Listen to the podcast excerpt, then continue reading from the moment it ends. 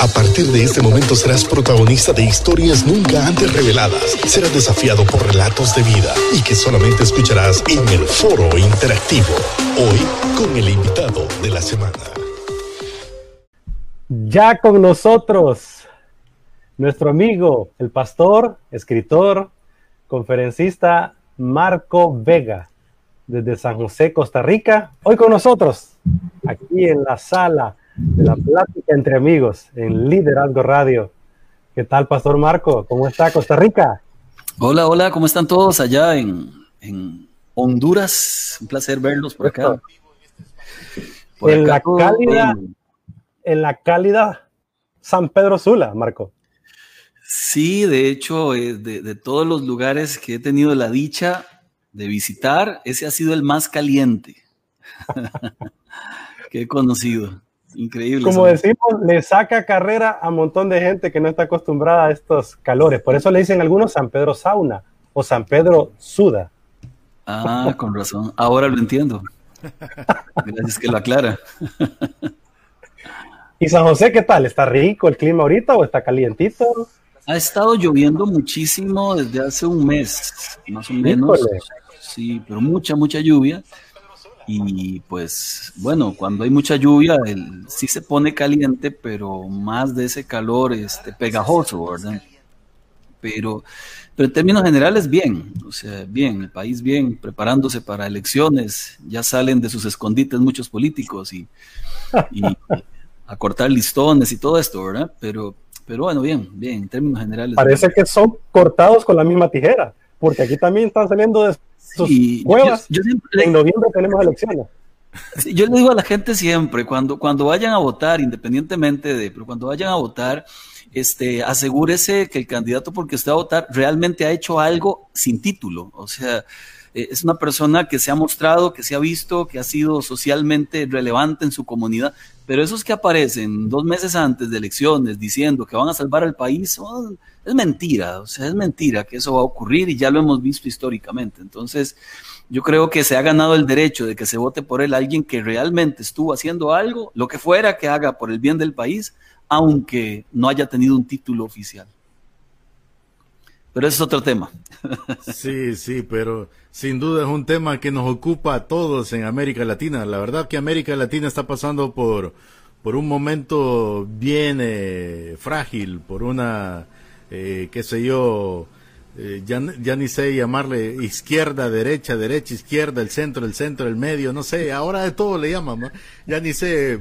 La verdad que creo que uno de los grandes problemas es eso que siempre comentamos con Raúl, que la gente sigue viendo esto de la política como una derecha y una izquierda y el mundo se ha transformado totalmente y sin duda estamos de cara a una a una agenda mucho más grande que ya pues empezó a hacer sus movimientos. Eh, inclusive ahí cerca en Costa Rica, como eh, siempre le digo a Raúl, cómo lograron eh, ingresar la ley esta de, matrimonio entre el mismo género cuando la mayoría de costarricenses no está de acuerdo.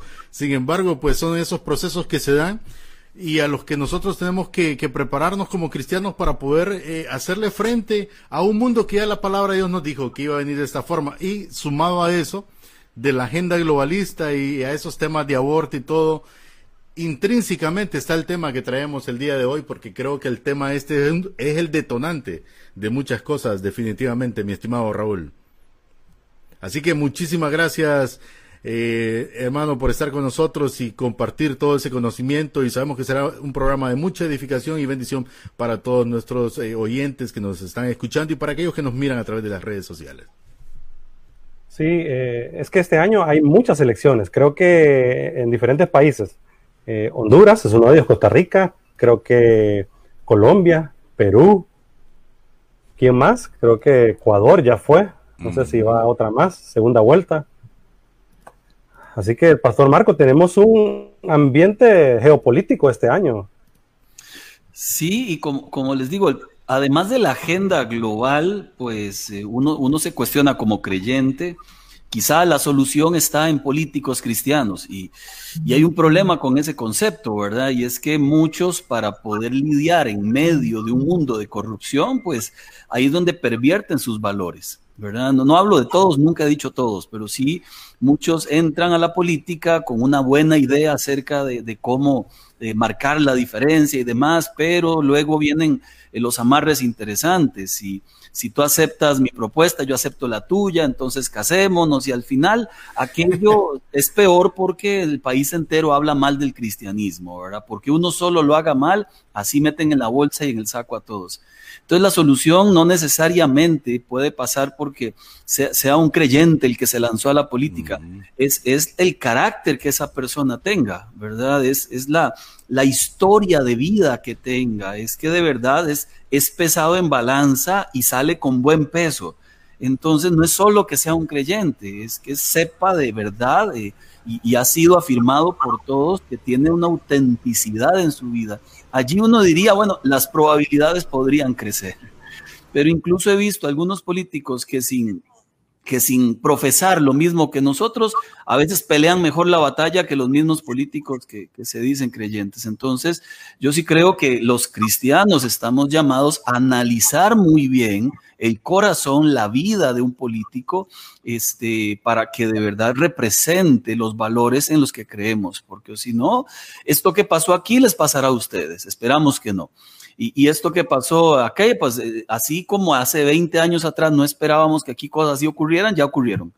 Es como cuando uno mira Canadá, no sé si lo han visto y no es el tema, pero cuando uno mira Canadá, eh, y ahora las arbitrariedades, las inmoralidades en contra de la iglesia que se están dando, pues, son brutales. Un hombre que porque su hijo o hija quería ser transexual, dijo, yo no estoy de acuerdo, hoy está en la cárcel por eso.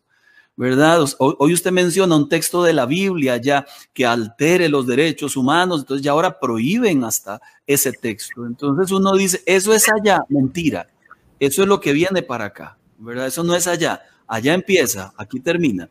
Si no hacemos algo y nuestras elecciones de vida no son de gente con valores profundos, con lógica y con y conciencia, ¿verdad? Porque lo que está ocurriendo hoy hasta la ciencia se brinca. Pero sí creo que somos llamados a elegir con sabiduría. Vamos a hacer otro tema después que llame la sí. Es que tiene que ver todo, enlaza todo, pastor, porque lo que usted menciona tiene que ver con el tema que vamos a tratar, la peligrosa pornografía, ¿verdad? Los peligros de la pornella. Es interesante que no hay políticas ni formas de contrarrestar a través de la política este tema de la pornografía. Le decía a José Bautista, que está en controles de Logos FM, que esta semana se desarticuló una de las redes más grandes en el mundo de trata de niños, o sea, de pornografía infantil. Tenía más de medio millón de suscriptores, o sea, eso es lo terrible, ¿verdad? El que mm. lo pongan ahí y alguien esté haciendo eso, pues bueno, eh, bueno, no es bueno, es malísimo, pero que lo sigan. Medio millón de personas pagaban por videos, en su 95% niños y niñas, Pastor Marco Vega. Y eso era en Alemania, oiga bien, Alemania, primer mundo. Allá habían dos personas que manejaban el tema y un servidor en Paraguay. Y se desarticuló. Es una cosa impresionante. Las historias que salieron ahí, Pastor, pueden investigar un poquito ahí del tema, ¿verdad? Eh, se llama Voice, Voice no sé qué, ¿verdad? Eh, el nombre de la habla de muchachitos, ¿verdad? De niños. Y, es impresionante. Ajá, y no hay políticas. Yo he estado medio leyendo, estudiando un poco el tema. No hay políticas en los países que controlen, que contrarresten este tema de la pornografía. Y un detallito más, pastor. Todo este conflicto que estamos viendo allá en eh, Israel, Palestina, también tiene que ver mucho con todo el desorden humano que estamos viviendo hoy en día. O sea, la pandemia no nos enseñó nada. Vimos en estos conflictos. Se viene este tema de Israel con Palestina y no aprendimos nada. Se viene este tema de conflictos en Colombia, ¿verdad? Y se está dando aquí en nuestros países también geopolíticamente y no hemos aprendido nada. No sé qué opinión le merece para cerrar esta parte, pastor, que la entramos y pues será que eh, Dios quería que tratáramos el tema, es muy importante, pero ¿qué opinión le merece el tema de Israel con Palestina? Ok, este, visto desde la óptica cristiana, desde nosotros los creyentes, yo he visto cientos de miles de gentes que sacan la bandera anclados en, el versículo, oremos por la paz en Israel, ¿verdad? Eh, no obstante, uno se cuestiona en estos tiempos, cuando Jesús vino a la tierra, cuál fue su misión, si no salvar a la humanidad completa una persona que diga, oremos por la paz de Israel y el resto, y no piense de verdad en, la gente que está muriendo del otro lado, entonces uno se pregunta, ¿y el cristianismo auténtico dónde está? porque en este cristianismo auténtico deben dolernos las dos partes. Independientemente de quién ataca y la maldad que hay en el corazón, estamos hablando de gente, de seres humanos que por los que Dios vino a morir también. Entonces yo estoy de acuerdo en que haya paz en Israel, pero también estoy de acuerdo en que, en que el discurso pudiera ser a veces un poco extraño en un mundo al que Jesús vino a salvar. Entonces, eh, yo creo que el creyente debería orar por ambos lugares, debería orar para que Dios salve personas en ambos lugares. Veía un video de no sé quién hoy, eh, de esos videos que ahora, ahora usted puede pasarse 24 horas de su día desperdiciados viendo videos, pero siempre hay alguno bueno.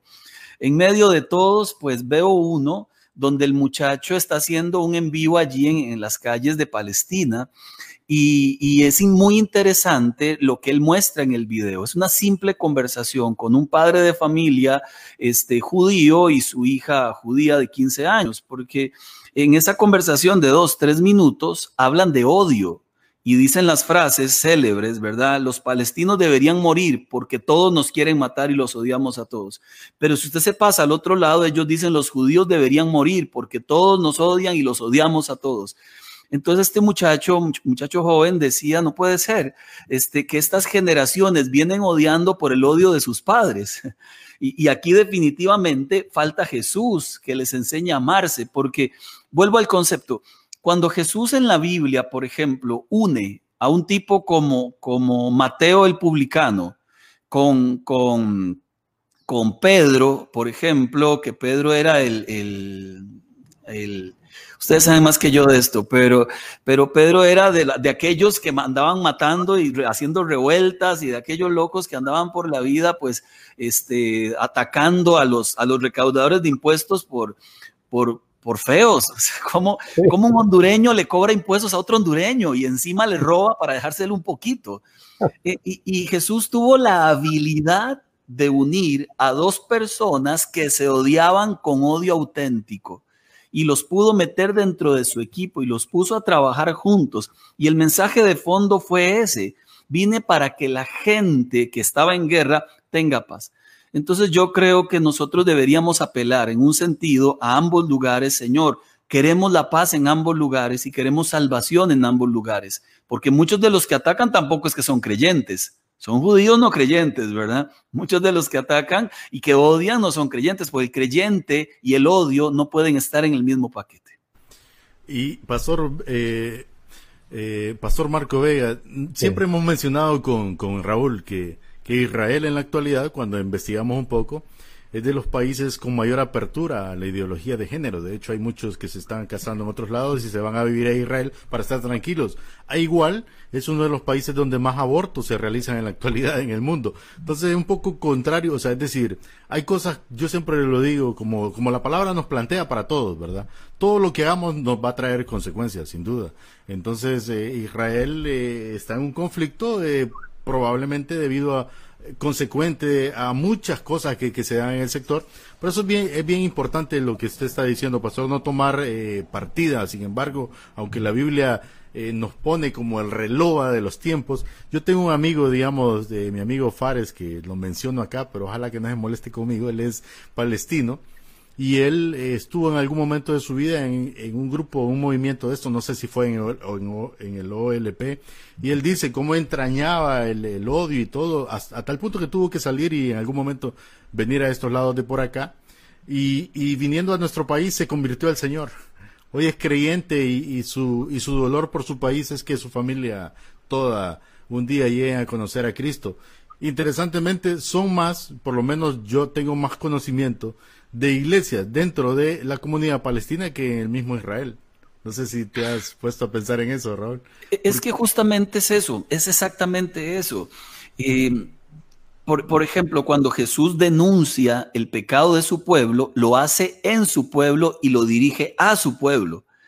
O sea, cuando denuncia este, y cuando dice en Mateo 24, este pueblo será destruido y Jerusalén será destruido, fue, fue un castigo a ellos O sea, definitivamente hubo castigo por la terquedad del corazón.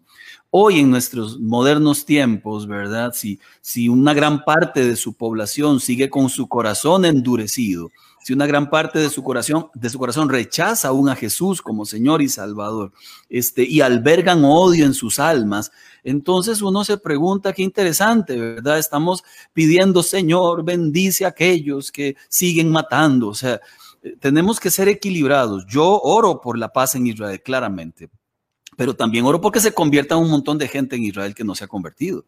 Y oro porque este montón de, cosas pues no se den. Ahora decía eh, Raúl, es curioso porque hay gente que, tiene un discurso eh, por un lado de una forma, pero actúan de otra.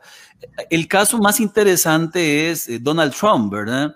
por un lado defendía mucho nuestros valores, por otro lado tenía acciones que lo contradecían.